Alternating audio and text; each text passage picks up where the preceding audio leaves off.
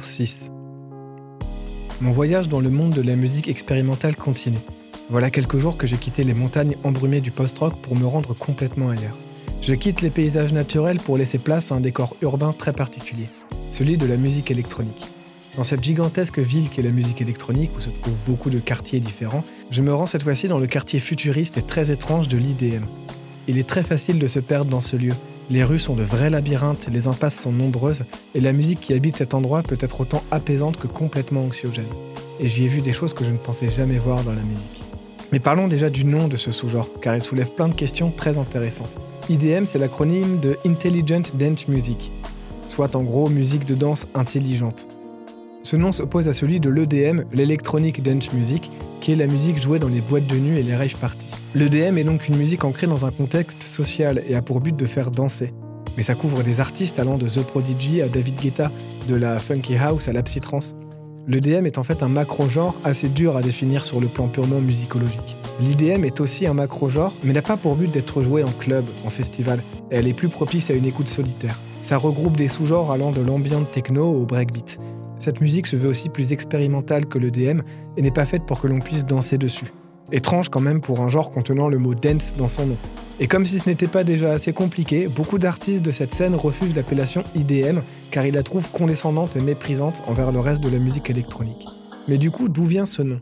Le terme IDM vient en fait de deux choses. Déjà d'une compilation appelée Artificial Intelligence, publiée en 92 par le label Warp Records, et ensuite par une mailing list appelée IDM List, qui avait pour but de permettre la discussion entre artistes du label Reflex ceux présents sur la compilation Artificial Intelligence et d'autres. Comme dit précédemment, l'IDM est vaste et il me semble plus pertinent de s'attarder sur les grands noms qui ont forgé l'histoire du genre. Et s'il fallait commencer quelque part, ce serait certainement par Selected Ambient Work 8592, le premier album d'Aphex Twin. Sorti la même année que la compilation Artificial Intelligence, dont je parlais plus tôt, c'est en quelque sorte la pierre fondatrice de l'EDM.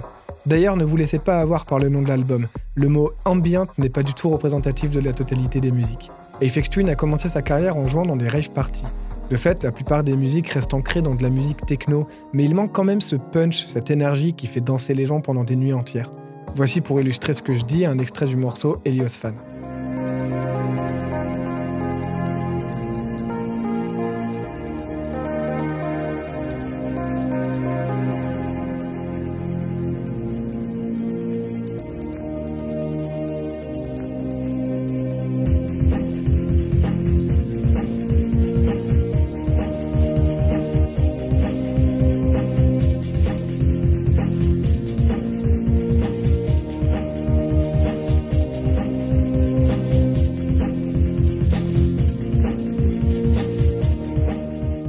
Et Aphex Twin n'a cessé d'expérimenter depuis, à commencer par son album suivant, sombrement intitulé Selected Ambient Works Volume 2, qui lui par contre est vraiment ambiant. Les percussions se font vraiment très rares et une grande attention est portée sur les textures. Les morceaux sont des fois inquiétants mais surtout apaisants. Stone in Focus par exemple est assez populaire parmi les musiques d'Aphex Twin. Et en voici un extrait.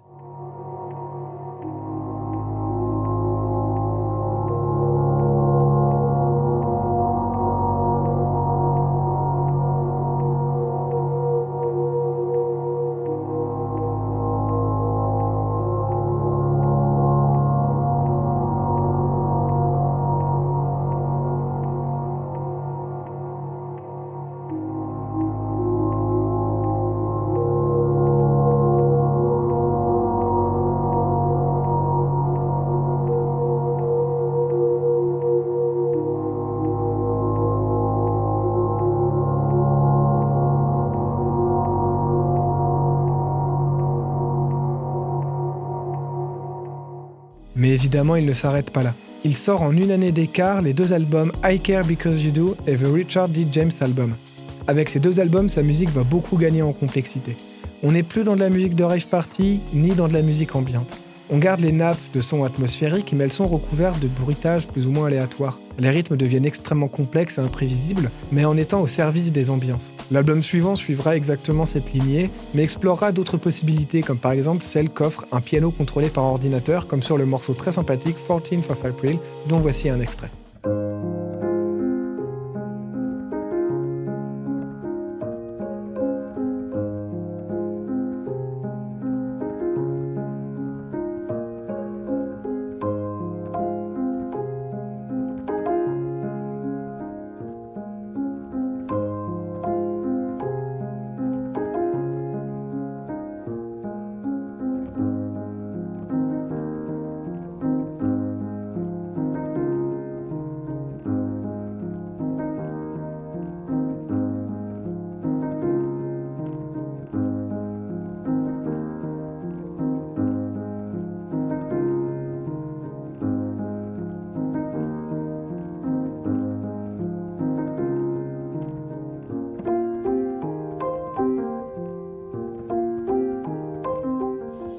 Je vais m'arrêter là sur Aphex Twin, déjà car les albums suivants ne feront que poursuivre ses influences, et aussi car il reste encore beaucoup d'autres artistes dont il faut parler.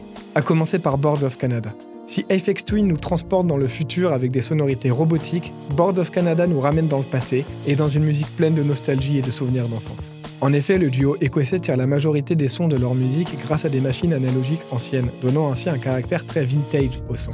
Ils ont aussi une vraie fascination pour les reportages télévisés, surtout les bandes-sons de documentaires animaliers des années 70. En plus de tout ça, ils utilisent beaucoup de samples de voix humaines, mais modifiés et trafiqués comme si les enregistrements étaient anciens. Une chose qui me fascine vraiment avec ce groupe, c'est qu'on a l'impression d'un groupe déjà nostalgique des années 80 alors qu'ils se sont formés en 86. Depuis quelques années, on revit une vraie mode des années 80. Il suffit de voir le succès de séries comme Stranger Things, de groupes comme Perturbator ou Carpenter Brut, ou encore la sortie d'une suite à Blade Runner. Mais c'est comme si Boards of Canada fantasmait déjà son époque avant même qu'elle soit finie. Comme s'ils voulaient ancrer dans leur présent des tendances qu'ils voyaient déjà disparaître à l'orée des années 90. Beaucoup de groupes des années 80 ont cherché à sonner autrement, de manière plus moderne avec le temps, mais pas eux. Il faudra attendre 98 pour leur premier album, et ce dernier est intitulé Music Has a Right to Children. C'est un album incroyablement organique pour de la musique électronique.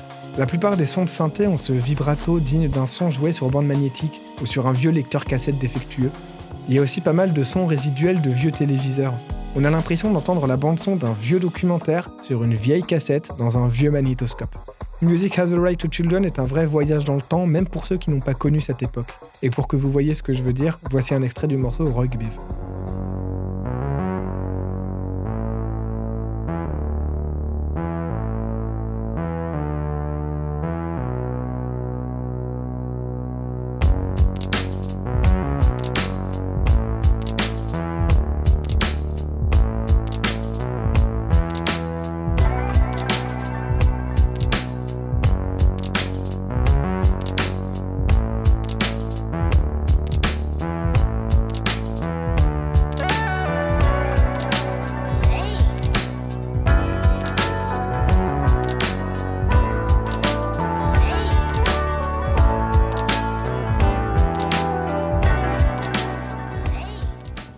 Le duo sort en 2002 l'album Diogadi, l'album le plus sombre et énigmatique du groupe. Il est pourtant pas très différent de Music Has a Right to Children en termes de production, mais l'album est assez cryptique et cache pas mal de messages subliminaux. Bien que non croyant et pas adepte de pensée occulte, ils pensent qu'il y a une part de manipulation dans la musique. Après de leur dire c'est juste pour s'amuser avec ça, ils n'ont aucune mauvaise intention, c'est plus pour chercher à intriguer l'auditeur et à l'inviter à aller au-delà de la musique. En 2005 sort The Campfire Head Phase, qui voit l'apparition de guitares dans leur palette sonore. Après, bien sûr, des guitares passées dans suffisamment de filtres pour avoir toujours cette sonorité vintage que le groupe cherche tant. En 2013 sort le dernier album en date, Tomorrow's Harvest, qui a dit au revoir aux guitares, qui du coup est un peu un espèce de retour aux sources, même si c'est assez ironique pour un groupe qui n'a jamais quitté ses sources. L'album gagne quand même en qualité de production, même si évidemment ce qui fait les années 80 est toujours présent. Donc pour terminer sur Board of Canada, voici un extrait du morceau de cet album, Reach for the Dead.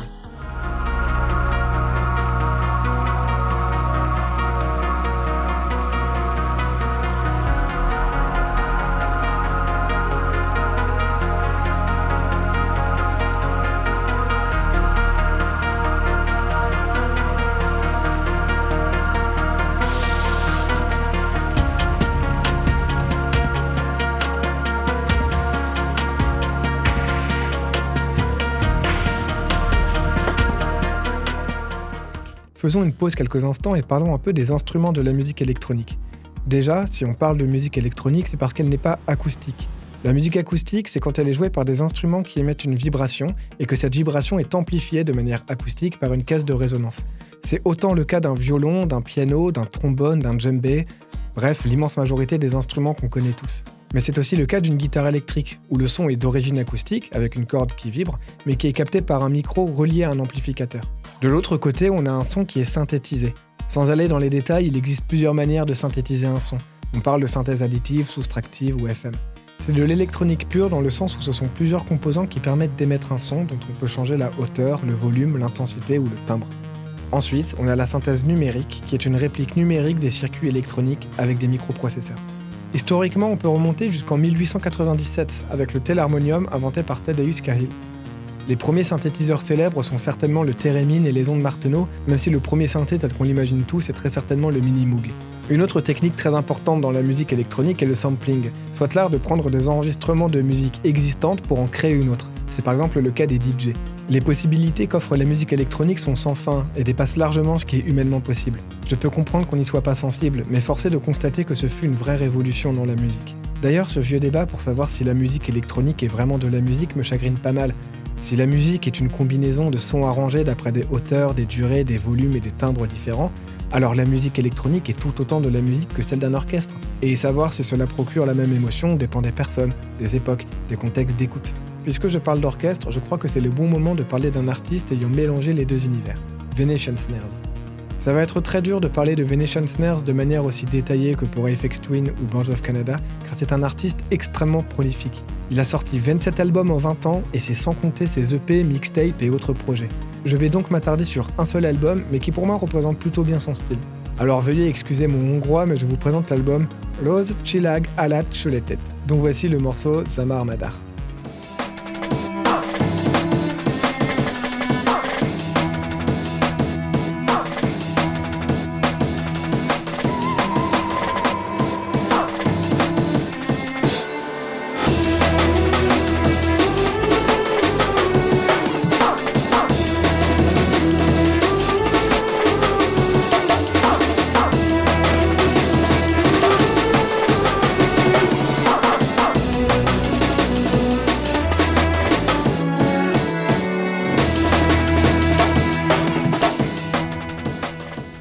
À la base, Venetian Snares, c'est ce qu'on appelle du breakcore, soit des morceaux où la batterie est comme cassée, comme si la boîte à rythme devenait folle.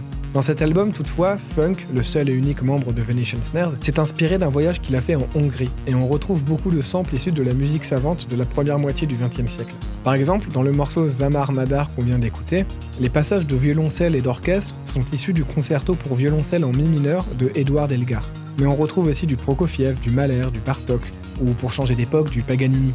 Ces samples sont soit à la base même des morceaux, soit utilisés de manière ponctuelle, le tout servant bien sûr de tapis aux boîtes à rythme folles et au rythme alambiqué. D'ailleurs, petite anecdote, mais beaucoup de morceaux de Venetian Snares ne sont pas en 4-4, c'est-à-dire la manière la plus habituelle qu'on a de compter la musique chez nous. En gros, le 4-4, ça se compte comme ça. 1, 2, 3, 4. 1, 2, 3, 4. Alors que par exemple du 7-8, ça va se compter comme ça. 1, 2, 3, 4, 5, 6, 7, 1, 2, 3, 4, 5, 6, 7, 1, 2, 3, 4, 5, 6, 7, 1, 2, 3, 4, 5, 6, 7. Et beaucoup de morceaux de Venetian Snares sont en 7 temps d'ailleurs. Et pour donner un autre exemple issu de cet album, voici le morceau Ajnal.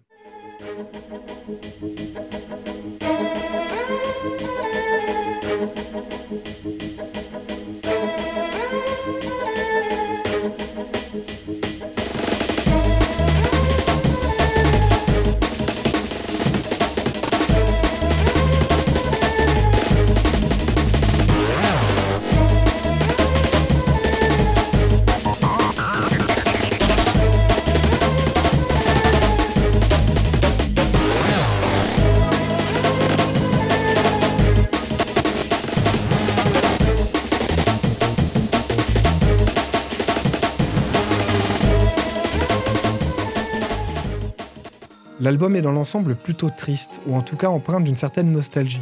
On a des passages très calmes avec presque uniquement des samples de musique classique, et ils viennent totalement contraster certains passages complètement bruitistes, où plus aucune mélodie n'est présente et juste des rythmes absolument anxiogènes. Ce n'est pas le seul album de Venetian Snares avec des influences classiques. Il en refera un quelques années plus tard appelé My Downfall, mais Venetian Snares c'est avant tout du breakcore pur, et je ne voudrais pas le limiter qu'à ça. Il a fait beaucoup d'autres choses dans sa carrière, mais je considère que cet album-là est certainement le plus accessible. Il est temps d'évoquer un quatrième groupe, peut-être le plus important et le plus influent. Si le but de ce carnet est de parler de musique expérimentale, alors ce groupe a même plus que tous les autres sa place ici. Je veux parler d'Outaker. Outaker est un duo formé en 87 par Sin Booth et Rob Brown. Leur premier album, Inkunabula, sorti en 93, est un album de musique électronique ambiante. Les morceaux sont assez proches de ce que pouvait faire FX Twin dans ses débuts, mais toujours avec un travail sur les textures très prononcé chez ces artistes. Ce qui rend d'ailleurs l'album plutôt sympathique et accessible par rapport à ce qui viendra ensuite. Voici par exemple la deuxième piste de l'album, Bike.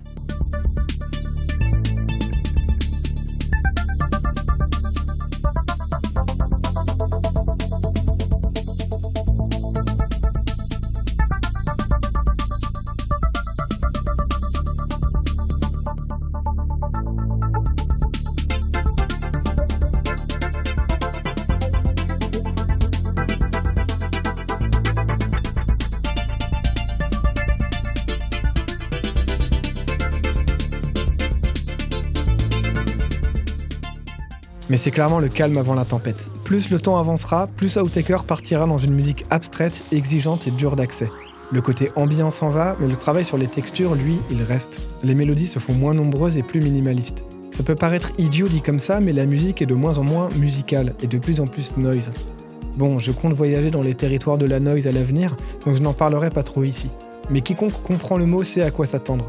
Noise, ça veut littéralement dire bruit en anglais. Après, nous en sommes encore loin. Il y a toujours des notes, des mélodies, des ambiances, mais elles sont réduites à leur strict minimum. Par exemple, sur l'album Confield, sorti en 2001, le morceau d'introduction donne le ton. Et voici par exemple un extrait de Six Coys Voice.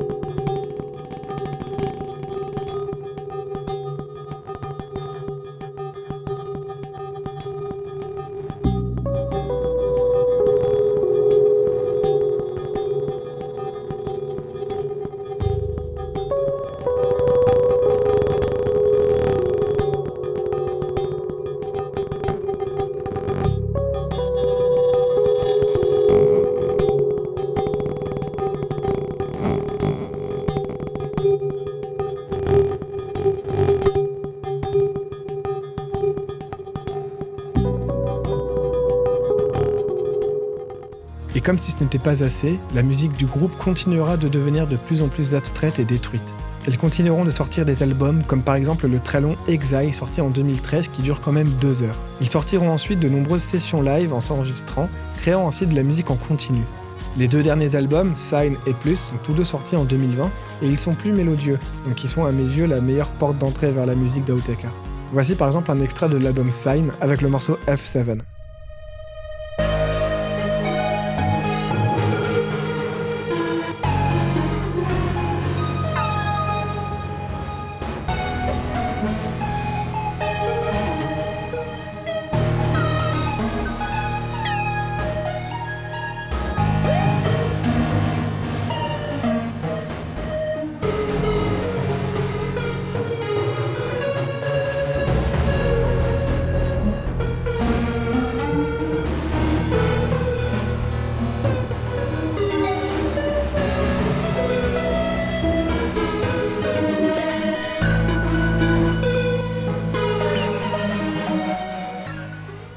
l'IDM reste un des genres qui amenait la musique dans des retranchements jamais atteints auparavant.